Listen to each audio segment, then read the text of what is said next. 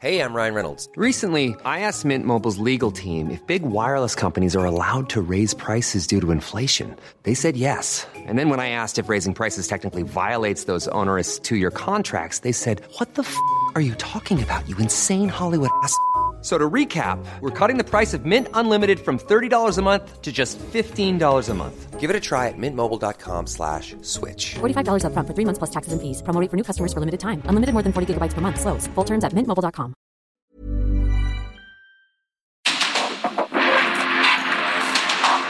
Porque el mundo actual no se entendería sin la economía, las finanzas y los negocios. Acompaña a Mario Maldonado, el columnista de negocios más joven y objetivo del periodismo financiero en su programa. Bitácora de negocios.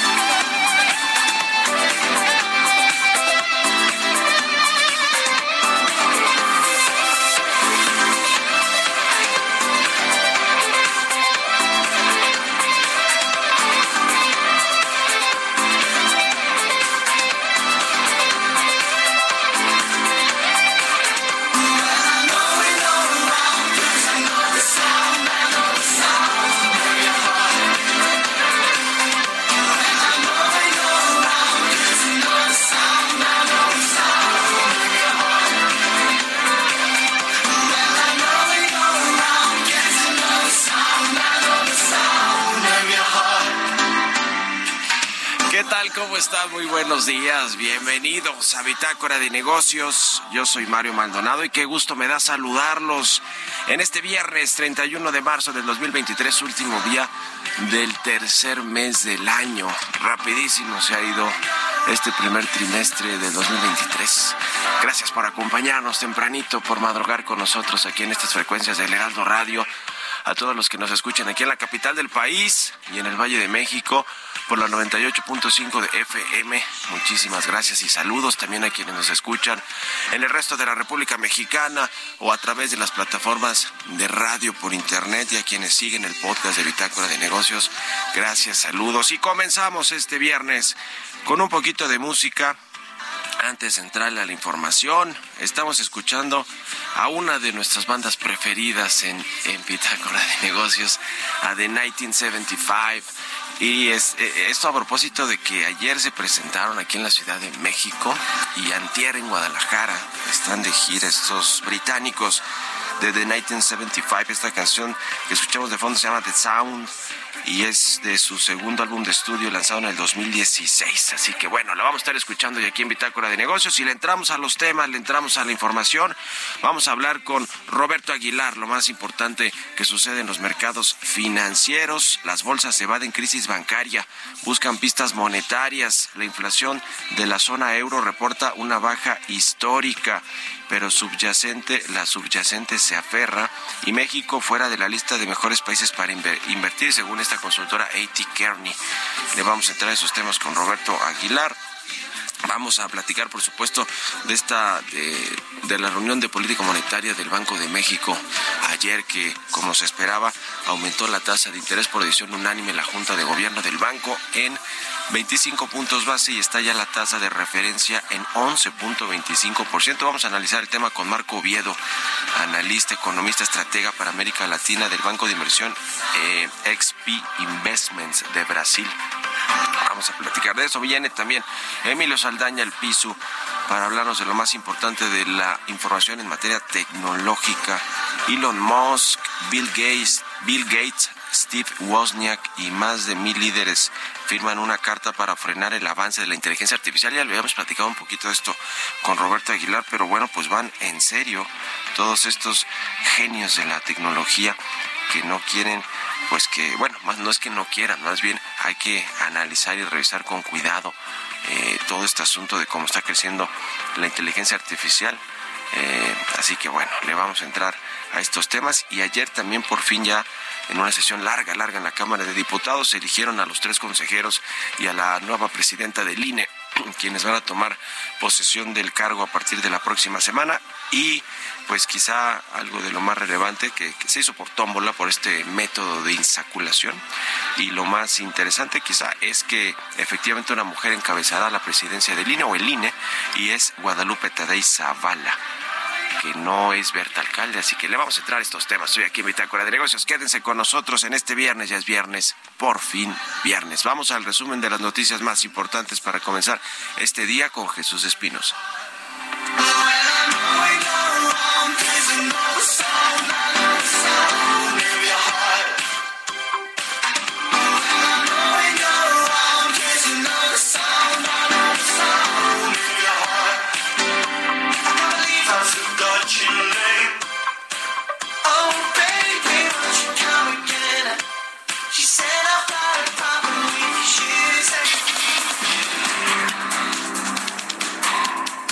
Viernes por la tarde, el presidente Andrés Manuel López Obrador visitará Ciudad Juárez, Chihuahua, en donde el pasado lunes fallecieron 39 migrantes después de un incendio en una estación provisional del Instituto Nacional de Migración, aunque su visita es para supervisar los avances en sucursales del Banco del Bienestar.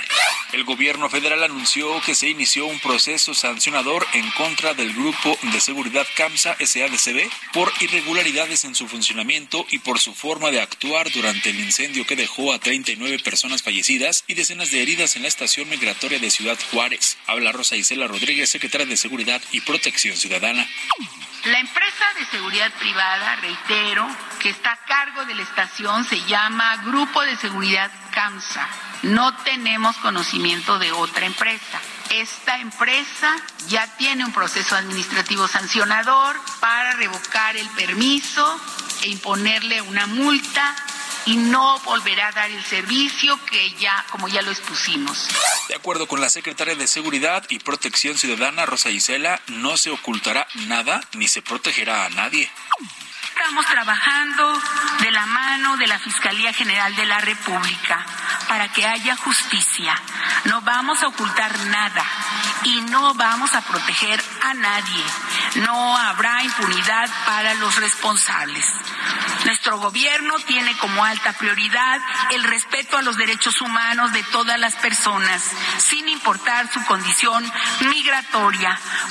Integrantes de organizaciones sociales, religiosas y normalistas de Ayotzinapa reclamaron afuera de la sede del Instituto Nacional de Migración en Acapulco, Guerrero, por la muerte de 39 migrantes en Ciudad Juárez. Exigieron con pancartas justicia y castigo a los culpables y con la leyenda no los mató el fuego, fue el Estado. El Banco de México consideró que la inflación en nuestro país cerrará en 7.5% el primer trimestre de 2023, cuando su pronóstico previo era de 7.7%. Este lunes la Secretaría de Hacienda reconoció que las elevadas tasas de interés impactaron el costo financiero de la deuda durante el primer bimestre de este año, el cual se ubicó en 8.5 mil millones de pesos por encima de lo previsto. De acuerdo con la Oficina de Análisis Económico, la tercera y última revisión a la estimación del PIB de Estados Unidos se mantuvo sin cambios respecto a la anterior, con lo que se confirmó un crecimiento de 2.1% en todo el año pasado.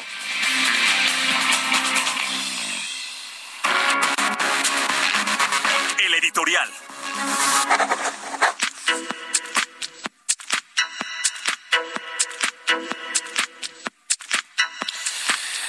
Ayer en, en, los medios internacionales, hoy de hecho en las portadas de los periódicos estadounidenses como el Wall Street Journal, el New York Times, el Washington Post traen de principal la foto de Donald Trump y sobre todo esta decisión de ayer, que es un acontecimiento histórico, ¿eh?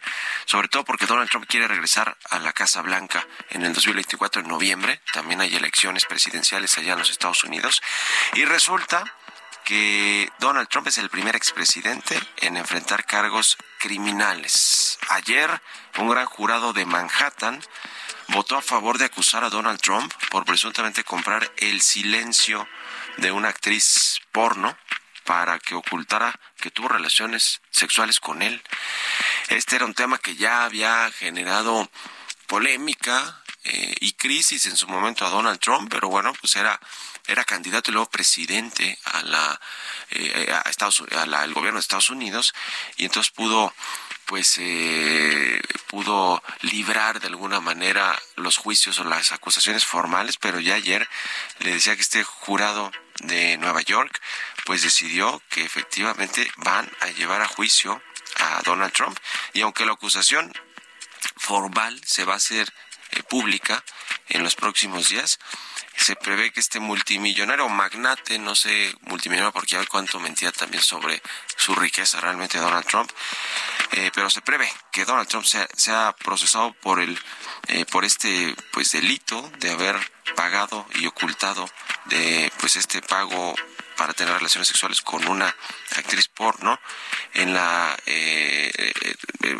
sería procesado el Donald Trump en la recta final de la campaña del 2016 por 130 mil dólares que le habría pagado Stephanie Clifford, conocida eh, como Stormy Daniels, para que no hablara de su relación extramarital con Trump, con Trump, es decir, la sobornó y este pago habría violado las leyes electorales de financiamiento en Estados Unidos.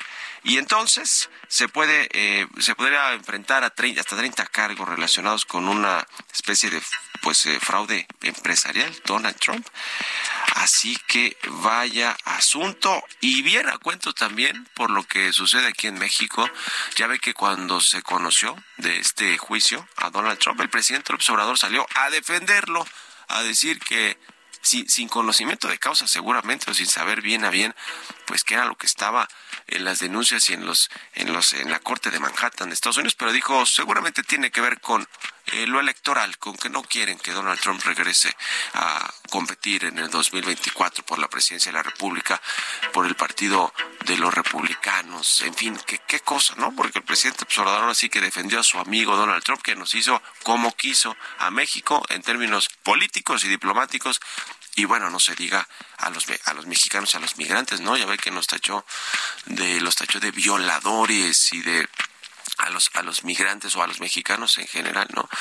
En fin, Donald Trump un presidente, un, el primer expresidente de Estados Unidos llevado a juicio, un hecho histórico Y seguro hoy el presidente del observador que dice que no es injerencista, que casi no le gusta meterse a los asuntos eh, eh, de otros países, pues resulta eh, seguramente hablará del tema y yo creo que con la misma tónica que ya lo ha hecho en los días anteriores.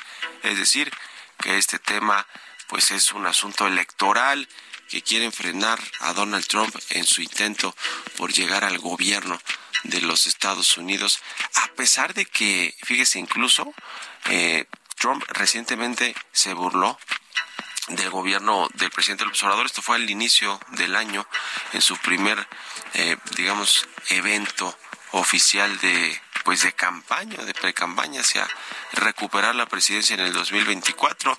Dijo que Andrés Manuel López Obrador eh, eh, en un discurso que, que comentó, más bien presumió presiones a las que supuestamente se sometió López Obrador para que aceptara este programa polémico que en México ahora con la crisis de, con esa terrible crisis y tragedia de los migrantes, 39 migrantes muertos en Ciudad Juárez, en un centro de detención del Instituto Nacional de Migración. Bueno, pues viene a cuento también todo este asunto, ¿eh?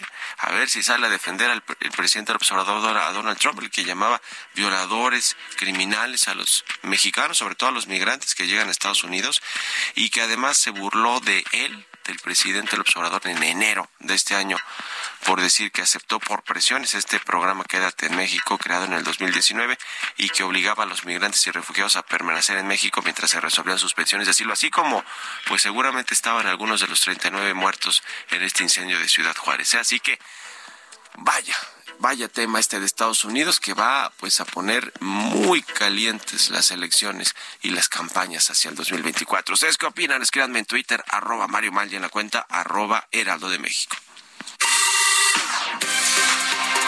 Economía y mercados. Roberto Aguilar ya está aquí en la cabina del Heraldo Radio. Mi querido Robert, ¿cómo te va? Buenos días. ¿Qué tal, Mario? Me da mucho gusto hablarte a ti y a todos nuestros amigos. Se acaba de dar el dato, Mario, de la infla... de, perdóname, del desempleo en México y bueno, tenemos una tasa de 2.8% en febrero buen dato el que se está dando a conocer justamente y este bueno con esto comenzamos el día en términos de en términos de información económica por otra parte te comento que justamente las bolsas como adelantamos y comentamos el día de ayer pues cerraron un primer trimestre bueno en realidad evadieron la crisis bancaria y ahora lo que están es buscando las pistas sobre el futuro monetario justamente en Estados Unidos.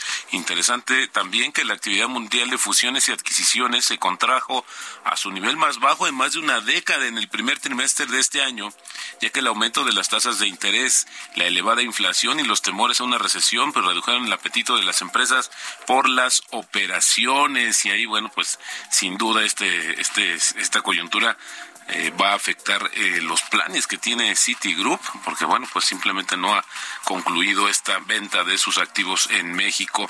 También la inflación de la zona euro registró en marzo la mayor caída de su historia, Mario, pero el crecimiento de los precios subyacentes se aceleró, lo que reforzó la idea de que el Banco Central Europeo pues va a subir más las tasas de interés. Fíjate que los precios al consumo aumentaron 6.9% en marzo, tras un avance de 8.5% en febrero, lo que supone la mayor desaceleración desde que se miden justamente estos datos a partir de 1991. Y esto fue básicamente por la caída del precio de la energía, justamente en comparación con marzo del año pasado, cuando se dispararon los precios por el tema de Ucrania. También te comento que la actividad manufacturera de China se expandió a su ritmo más lento en marzo, lo que sugiere que las esperanzas de una fuerte recuperación económica después del COVID se podrían estar desinflando en medio de una demanda mundial más débil y una continua caída del mercado inmobiliario.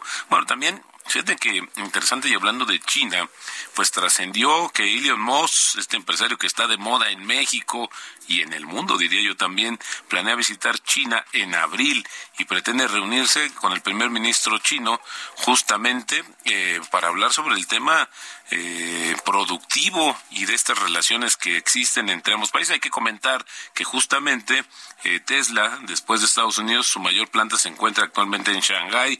Ya México pues va a desbancar esto, pero bueno, pues todavía faltan algunos meses para que se concrete. También pese al nearshoring eh, y el impulso que ha dado en las inversiones directas en México, pues la justamente México eh, se quedó por cuarto año consecutivo fuera del ranking de las 25 naciones más atractivas para la inversión extranjera directa, de acuerdo con la consultora internacional Kearney, que ayer presentó justamente este indicador.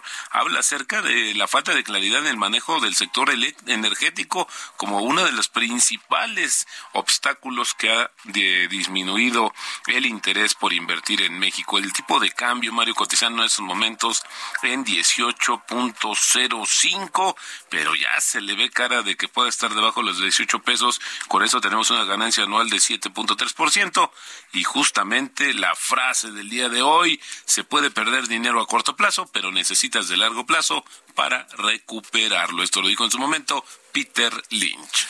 Buenísimo, gracias Roberto. Y entonces, en medio de pues este supuesto atractivo de México por este famoso nearshoring que tanto escuchamos y hablamos, incluso de los funcionarios del gobierno del presidente López Obrador, pues esta consultora IT nos pone como un país pues no de los más atractivos para la inversión extranjera, que qué paradoja, ¿no? Exactamente, y fíjate que por cuarto año consecutivo ellos tienen un ranking de los 25 países que son más atractivos, están viendo más temas en justamente en, Asia y México, como te decía, pues queda fuera de este indicador, pues sí, a pesar del nearshoring que quizás pueda ser una ilusión de corto plazo, había que ver también cómo se comporta el gobierno ante esta expectativa. Bueno, pues gracias Robert, nos vemos a ratito en la televisión. Al contrario, Mario, muy buenos días. Sigan a Roberto Aguilar en Twitter, Roberto AH6 con 25. Vámonos a la pausa, regresamos. En un momento continuamos con la información más relevante del mundo financiero en Bitácora de Negocios con Mario Maldonado. Regresamos.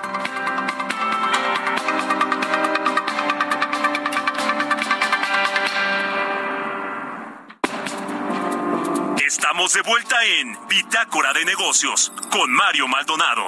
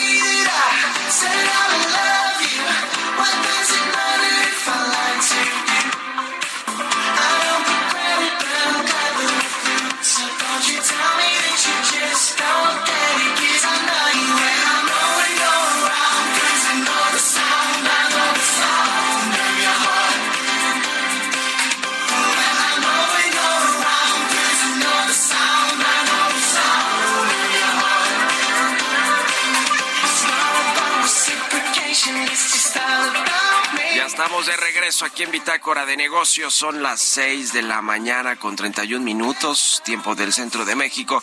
Y regresamos escuchando un poquito de música antes de ir a, de entrar a la información en esta segunda mitad del programa.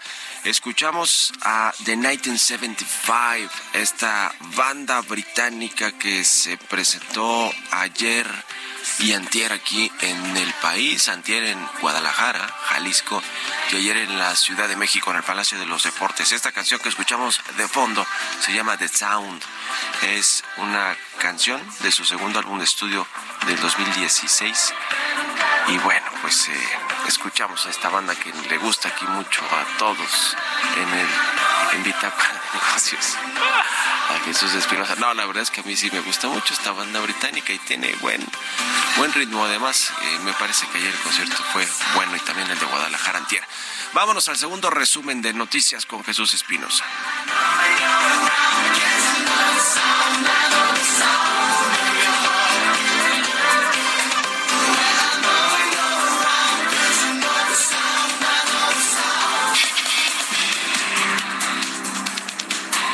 Francisco Cervantes, presidente del Consejo Coordinador Empresarial, afirmó que es preocupante el aumento de la extorsión en México. Dijo que ya tienen ubicadas algunas ciudades, puntos y carreteras en donde se comete este delito, aunque dijo no es en todo el país. El secretario de Turismo Miguel Torruco dio a conocer en Tamaulipas que han pedido a países como Estados Unidos y Canadá no generalizar sus alertas de viaje por la violencia, aunque Tamaulipas ha sido uno de los estados con incidencias delictivas, principalmente en la frontera, aseguró que la violencia se encuentra focalizada. Mara Lezama, gobernadora de Quintana Roo, dio el banderazo al plan de seguridad vacacional de Semana Santa, en el que participan más de 5.378 elementos de los tres órdenes de gobierno que mantendrán la vigilancia y recorridos estratégicos para la seguridad de los visitantes y ciudadanos. Señaló que Quintana Roo está listo para recibir a turistas con la calidad y calidez en el servicio que caracteriza. El plan de seguridad incluye protocolos, operativos viales, vigilancia preventiva, policía de proximidad, módulos de información. Ready to pop the question? The jewelers at BlueNile.com have got sparkle down to a science with beautiful lab-grown diamonds worthy of your most brilliant moments. Their lab-grown diamonds are independently graded and guaranteed identical to natural diamonds, and they're ready to ship to your door. Go to Bluenile.com and use promo code LISTEN to get $50 off your purchase of $500 or more. That's code LISTEN at Bluenile.com for $50 off. Bluenile.com code LISTEN.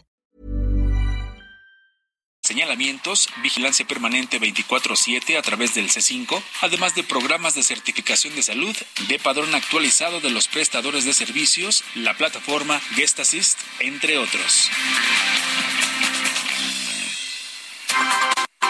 Entrevista.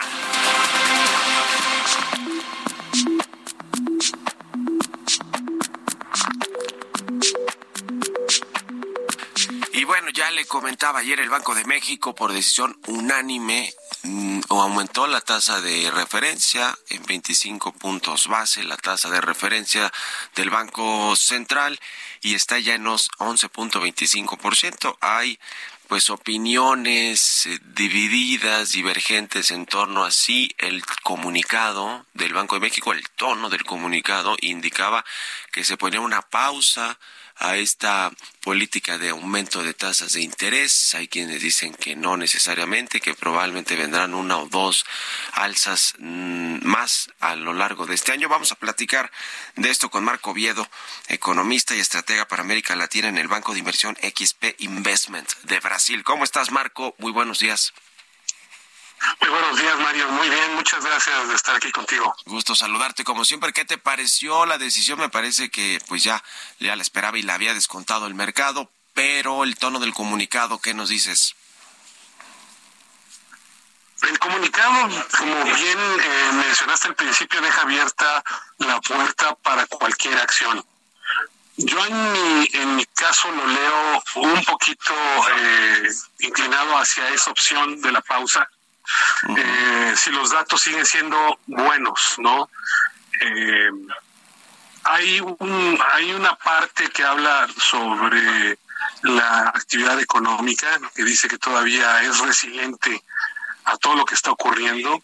Y ahí está mi preocupación. Lo, yo traía incluso 50 puntos base de, de aumento, ¿no? Era el único que estaba ahí, eh, por lo que está pasando en la inflación de servicios eh, ahí esta, este componente pues sigue aumentando y, y, si bien vi que la gobernadora ayer dijo que la inflación ya alcanzó su pico, pues se puede estacionar en niveles altos, ¿no? Este, hace un año la inflación estaba en 7.2, ahora está en 7.1, es decir, eh, prácticamente no se ha movido. Eh, pero la pregunta es si la Junta está cómoda con el nivel de la tasa alcanzado. Parece ser el caso, porque si no, yo creo que hubieran sido un poco más claros de que podrían este, subir una vez más. Yo creo que el, el, el, base case, eh, o sea, digamos, el, el escenario central que nos dé el comunicado es una pausa. Ahora, que nosotros veamos en los datos otra cosa ya es otro tema, ¿no? Ya. Ahora, eh, mencionabas el tema de la inflación eh, en México que está en, niveles altos eh, todavía y lo y lo y lo vimos en esta última eh, quincena que aunque pues se frenó un poquito, pues sigue estando bastante alta con respecto al, al, al, o sea, al eh, objetivo que tiene ¿no? el Banco de México de regresar al 3%, más menos un punto porcentual. Y de hecho, el Banco Central también recientemente hizo ajustes a los pronósticos de inflación para este año, para el primer eh, el cierre de este primer trimestre que pues justo concluye hoy lo pone en 7.5%, su pronóstico previo era de 7.7, para el segundo trimestre también bajó la previsión de 6 6.4 6.3 y lo mismo para para el último cuarto del año. Eh, ¿cómo, ¿Cómo ves este tema? Porque pues sí, proba, lo, que sí está estimando el Banco de México es que va a ir reduciendo la inflación, pero muy muy poco, ¿no? Por lo que vemos, es cuestión de 7.5 a 7.7 eh, o etcétera. ¿Cómo, ¿Cómo ves eh, este tema de la inflación? Ya nos decías la subyacente, los precios de algunos de algunas materias primas y de algunos eh, bienes y servicios. ¿Cómo ves la trayectoria de la inflación para el resto del año? Mira, los pronósticos eh, de, de Banjico creo que los ajustaron conforme a lo que se vio en el último dato, es decir, una ayudita de la parte no subyacente de, la, de los agropecuarios, eh, principalmente, eh, yo supongo, es precisamente lo que estoy analizando este, esta mañana, pero sí, sí aumentaron la parte de la, de la no subyacente un poco hacia el segundo trimestre. Yo creo que sí están conscientes de que la parte de servicios puede seguir presionada, sobre todo en un contexto donde la actividad económica eh, sigue estando bastante bien, ¿no? Eh, la economía mexicana se viene recuperando de manera orgánica. ¿no? Tras la pandemia, como recordarás, pues México fue de los únicos países que no tuvo impulso fiscal, es decir, no hay este una, un exceso de demanda en, ese lado, más bien la demanda está recuperándose y, en ese ambiente yo creo que los precios pueden seguir presionados. Yo soy, yo tengo todavía mis dudas de que vaya a caer así como lo viene planteando Banjico y entonces se van a, van a tener otra sorpresa, van a tener que actuar. Esta junta me da la impresión que están siendo bastante mecánicos que se están basando mucho en, ciertos indicadores y, y, quizá tendrían que ver la película completa, ¿no? A ver qué, qué más nos, nos, nos dicen a otros miembros. Pero, pero el hecho de que hayan mandado la señal de que probablemente pausen, para mí puede ser un error, porque todavía eh, hay camino por recorrer, ¿no? Entonces, eh, como te decía, estoy, estoy analizando eh, estos factores. Probablemente sí ayude el hecho de que la inflación hace un año fue muy alta, muy, muy alta. Y entonces vamos a tener efectos base que te van a hacer que la inflación caiga, ¿no? Y entonces, pues ya se ve como que si estuviera eh, habiendo un, eh, un, avance, pero en el margen eh, yo creo que hay, hay todavía componentes como los servicios que pueden sorprender, ¿no? ojalá, ojalá que, digamos, los choques que vimos por la guerra de Ucrania efectivamente sí se disipen, y ayuden a que, a que, probablemente yo esté equivocado y, y, caiga y no tengan que ajustar este la tasa eh, pues más de dos veces, ¿no? Parece que, el, como bien mencionaste al principio, el, el, escenario base para algunos economistas es que vuelva a subir un par de veces porque la Fed pues probablemente tenga que subir una vez más. Sí. Eh, pero nuevamente, el comunicado este se lee así de pies a cabeza como que ya fue la última y, de hecho pues algunos economistas están están esperando que ya ya fue el último no pero pues hay que ver los datos Sí, sin duda alguna hay que esperar también eh, cómo se mueven las cosas en Estados Unidos, ¿no? Con la Reserva Federal y con pues la trayectoria justo de la inflación también allá en los Estados Unidos, lo que haga la Fed en términos de política monetaria, que también, pues al parecer, eh, lo, lo, lo, que se ha comentado es que no van a pausar allá la, la, el aumento de las tasas con este último que hubo de 25 puntos, ¿no? Van a por lo menos a ver otros o uno uno más, ¿no? Por, lo menos, o cómo ves el asunto de Estados Unidos. Mira, eh, Powell antes del evento este del Silicon Valley Bank sí. fue muy agresivo en el Congreso. Todo el mundo estaba esperando 50 puntos base. Sucede lo de los bancos, ¿no? Y entonces pues recula y efectivamente, pues es un efecto de subir las tasas que las condiciones crediticias sean un poquito más astringentes, ¿no? Eh, eso puede, y, lo dijo muy claro Pablo en la última decisión, eso implica que tengan que subir menos. Hoy tuvimos el dato de inflación que te da el consumo este eh, para el mes de febrero fue ligeramente menor, fue 0.3, esperaba 0.4, eh, pero pues todavía en niveles anuales está muy alta, está en 4.6, eh, cuando debería estar cercano a 2, ¿no? Entonces, eh, eh, si la situación de los bancos eh, prueba eh, se comprueba que, que fue solamente casos aislados muy específicos por malos manejos, eh, pues volvemos al, al, al escenario de Powell hace unas, hace unas semanas donde pues podría ser más agresivo y la tasa pues sí podría llegar a seis, ¿no? Es algo, están siendo bastante cautelosos, me parece que es lo correcto, habría que esperar eh, si no hay más cadáveres en los closets ahí del, del sistema financiero norteamericano, pero sí, yo, yo esperaría al menos uno más en Estados Unidos, ¿no? Eh, y, y, y, y lejos, lejos de recortar, ¿no? Que eso es lo que trae ahorita el mercado. Eh, el, el, tema es si esto va a terminar en una recesión o no. La actividad económica sigue estando bastante fuerte y, y la próxima semana vamos a tener empleo en Estados Unidos y ese va a ser un dato bien importante porque si vemos que el mercado laboral sigue estando fuerte, ahí este pues Powell puede regresar a esa retórica de ser un poquito más agresivos. Entonces hay muchos factores que están jugando eh, en este momento.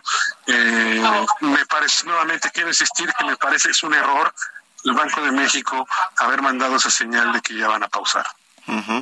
¿Y cómo viste el dato reciente también de, del crecimiento de Estados Unidos, el crecimiento económico y eh, pues eh, el riesgo de recesión económica? Hay un sondeo o un, un, modelo de Bloomberg Economics que dice que hay un 80% de probabilidad de que la recesión económica en Estados Unidos ocurra a partir de septiembre de este año. Pues es, sería el efecto, efectivamente, de, de que la FED pues, tiene que apretar las condiciones. A lo mejor para bajar la inflación necesita la recesión y desafortunadamente pues puede ser el caso, ¿no? Pero eh, digamos, la Fed tiene la ventaja que tiene un mandato dual y tiene más flexibilidad, ¿no? Tiene que mantener uh -huh. la estabilidad de precios y, la, el, y, el, y, el, pleno empleo. Ah, en Estados Unidos sí puedes hablar de recortes una vez que se confirma que sí viene una recesión, ¿no? La expectativa la tenemos desde hace un año cuando empezó la guerra, ¿no? En Ucrania y todavía no ha sucedido nada. Este, hay que primero confirmar que eso va a ocurrir. Sin duda la probabilidad eh, es elevada. Eh, pero la Fed sí tiene ese doble mandato mágico. No, el mandato mágico es eh, la inflación, ¿no? Puede que le ayude el hecho que la recesión en Estados Unidos ayude a bajar también la actividad económica en México, pero pues sería muy desafortunado que, que este por sí mismos no, no puedan controlar este eh, los precios no eh, yo todavía pago por ver si ocurre tal tal recesión eh, la economía se sigue recuperando eh, de la pandemia y eso lo vemos en el mercado laboral uh -huh. eh, y, y, y, te digo, el sistema financiero parece estar más sólido de lo que se cree. Ya. Pues muy interesante, vamos a ver qué sucede en las próximas decisiones de política monetaria y en el mundo, porque bueno, pues ya eh, de to todo tiene que ver, todo está interconectado y, las decisiones del Banco de México toman mucho lo que sucede en el mundo, sobre todo obviamente en Estados Unidos. Gracias, tú que andas allá justo por, por Brasil también, importantísima esta economía para América Latina y para el mundo. Gracias, Marco Oviedo, estratega para América Latina del Banco de Inversión XP Investments de Brasil. Un abrazo y buenos, buenos días. Allá, ¿qué hora es, Marco? Aquí ya son las nueve y cuarenta y tantos. Bueno, ya. ya. Ya llevo rato. Bueno, gracias, muchas gracias. Buen día de todos modos para ti también. Gracias a ti. Que gracias a ti y, y, un abrazo. Hasta, Hasta luego. luego. Es Marco Oviedo, bueno, analista, estuvo mucho tiempo acá en México, ya desde hace unos cuantos años vive en Brasil. Eh, vámonos a otra cosa, 6 con 46 minutos de la mañana. Historias empresariales. Reparto de utilidades es un derecho de los trabajadores, una prestación para los trabajadores mexicanos, pero ¿qué son y cuándo deben pagarlas las empresas? Nos platica de esto Giovanna Torres.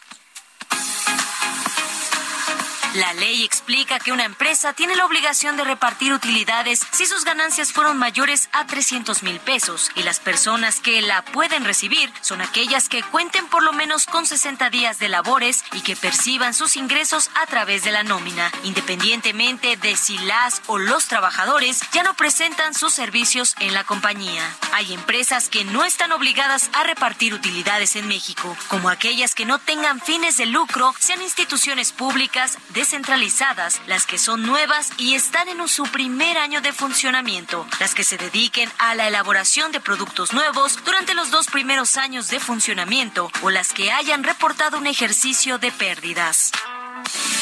Para el reporte se toma en cuenta el 10% de las utilidades netas de la empresa durante el ejercicio fiscal anterior. Luego, este se divide en dos partes iguales. La primera se reparte por igual entre todos los trabajadores, considerando el número de días trabajados. La segunda se divide proporcionalmente con base en el salario percibido por el trabajador durante el año. En el 2023, el reparto de utilidades deberá ser pagado entre el primero de abril y el 30 de mayo, mientras que para las personas físicas tendrá que ser cubierto entre el primero de mayo y el 29 de junio, según lo determinado por la Ley Federal del Trabajo. En caso de que tu empresa no te pague utilidades y no den explicación alguna del por qué, puedes reclamar ante la Procuraduría Federal del Trabajo, la cual solicitará a la compañía exhibir la documentación para demostrar si tuvo o no utilidades para pagarlas a los trabajadores. Con información de José Luis Ramírez para Bitácora de Negocios, Giovanna Torres. Tecnología.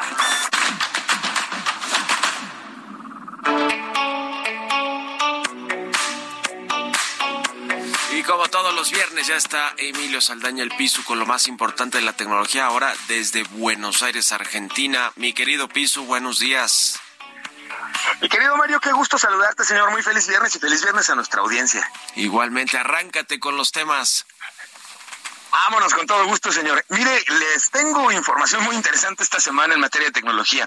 Estados Unidos anunció que no utilizará software de espionaje comercial.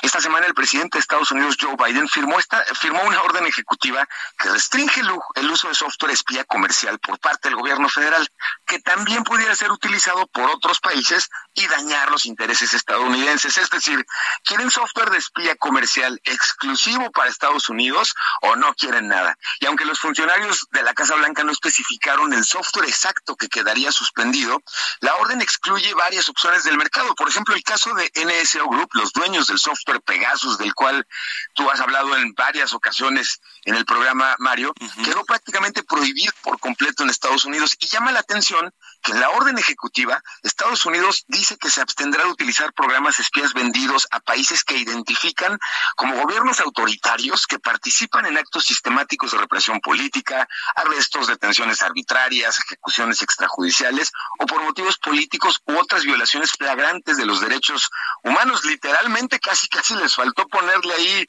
te mando un saludo con mucho cariño, México. Por otro lado, señor, América Latina se convirtió en la región del mundo con mayor volumen de datos expuestos. Un informe de Tenable, una empresa global de gestión de exposición en ciberseguridad, reportaron que América Latina es la región del mundo con mayor volumen de datos expuestos. Chequen este número, 137 terabytes expuestos en 2022 y esto representa más del 50%, el 53% de datos expuestos a nivel mundial. Reportaron que el secuestro de datos fue la causa del 60% de los ciberataques en la región frente al 35.4% de la media mundial y otra cosa interesante es que la administración pública en América Latina fue el sector más afectado con el 56.7%. Y esto es importante porque el informe reveló que las vulnerabilidades, es decir, los principales ataques se dieron porque las organizaciones no actualizaron sus sistemas y con ello omitieron, digamos, el proteger de las cosas más básicas que se han ido identificando y ello dio pie a que crecieran esta cantidad de datos. Es importante ponerle atención a esto. Y finalmente, señor, Elon Musk y cientos de expertos pidieron hacer una pausa en los avances de la inteligencia artificial. Grandes referentes de la tecnología se unieron en esta solicitud que publicaron en el sitio futureoflife.org, una carta abierta en la que hacen un llamado muy puntual a que todos los laboratorios de inteligencia artificial pausen inmediatamente durante al menos seis meses el entrenamiento de sistemas de inteligencia artificial. Destacan que la humanidad podemos disfrutar de un futuro floreciente pero solo si nos tomamos tiempo para planificar y gestionar adecuadamente el uso de la inteligencia artificial. La carta la han firmado Elon Musk, Steve Wozniak, el cofundador de Apple, Tristan Harris del Centro para Tecnología Humana, Imad Mostak, el fundador de Stability AI, que es otra plataforma de inteligencia artificial muy relevante. Sin embargo, y con esto cierro, señor, nadie en OpenAI, la empresa responsable de generar ChatGPT 4, ha firmado esta carta y además el CEO de OpenAI, la empresa dueña de ChatGPT, Sam Altman, parece ausente en la carta, pero además no hay comentarios por los que ha hecho que indiquen que va a firmar la carta o que va a detener el proceso y el avance de ChatGPT tal como está solicitando Elon Musk. Y yo le dejaría nada más este comentario. Es muy interesante lo altruista que se convierte Elon Musk cuando no tiene pelota para estar en el juego, señor. Pues sí, así las cosas. Muchas gracias, Pisu. Saludos hasta Buenos Aires y te Muy esperamos buen fin de acá semana, vuelta. buen día. Igualmente, bye. Vamos a otra cosa. Los números y el deporte.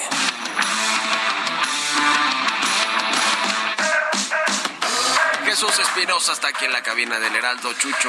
Mario, ¿cómo estás? La bajamos de primera intención. Buenos días a todos, al auditorio, por supuesto, a Piso, que está allá en Argentina. Y para continuar con este tema de la inteligencia artificial, Mario, les vamos a dar a conocer eh, que con la ayuda precisamente del chat eh, GPT, la plataforma de inteligencia artificial especializada en diálogo, pues un usuario se le ocurrió solicitar eh, que se despegara o que se desplegara la mejor alineación de la historia y el resultado fue un esquema 4-3-3, una una formación 4-3-3 con grandes ídolos del fútbol mundial. Así que la revisamos de volada. En la portería, ¿quién te imaginas que está en la portería en este, en este equipo histórico? Bufón. Bufón, exactamente, Eso, de Italia. Defensas, nos vamos con Franz Beckenbauer, está también Franco Baresi como centrales, Cafú, el brasileño, y también Paulo Maldini, también eh, italiano, como laterales. En la media cancha, de ensueño el, el francés Zinedine Zidane, acompañado por Johan Cruyff y Diego Armando Maradona. Y ya en la delantera está Pelé, el rey Pelé, y el portugués Cristiano Ronaldo por la izquierda, y por supuesto el argentino Lionel Messi por derecha. Ahí está el No hay españoles, ¿no? Por cierto. no, no hay españoles. este, bueno, Francis. Alemania, Francia, Brasil son las Argentina, son las nacionalidades. Italia. Sí, bueno, pues Así más que- o menos estoy de acuerdo. Estamos de acuerdo porque obviamente ponernos ¿Y de acuerdo todos. Imagínate, eh? imagínate si le ponemos los si le ponemos de los números. de todos los jugadores. Sí, claro, ¿no? Porque a- y aparte no no eran las mismas cantidades de Pelé que ganaba en su momento como sí. Cristiano en este momento. O como Messi. Bueno, O gracias, Messi. Chucho. Gracias, buen fin de semana. Buen fin de semana. Gracias a todos. Se quedan con Sergio Lupita. Muy buenos días.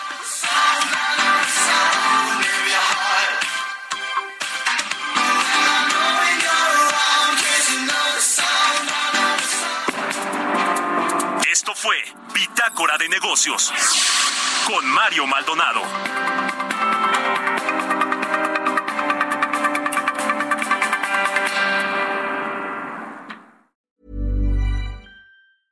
Mom deserves the best, and there's no better place to shop for Mother's Day than Whole Foods Market. They're your destination for unbeatable savings, from premium gifts to show-stopping flowers and irresistible desserts. Start by saving 33% with Prime on all body care and candles. Then get a 15-stem bunch of tulips for just $9.99 each with Prime. Round out Mom's menu with festive rosé, irresistible berry chantilly cake, and more special treats. Come celebrate Mother's Day at Whole Foods Market.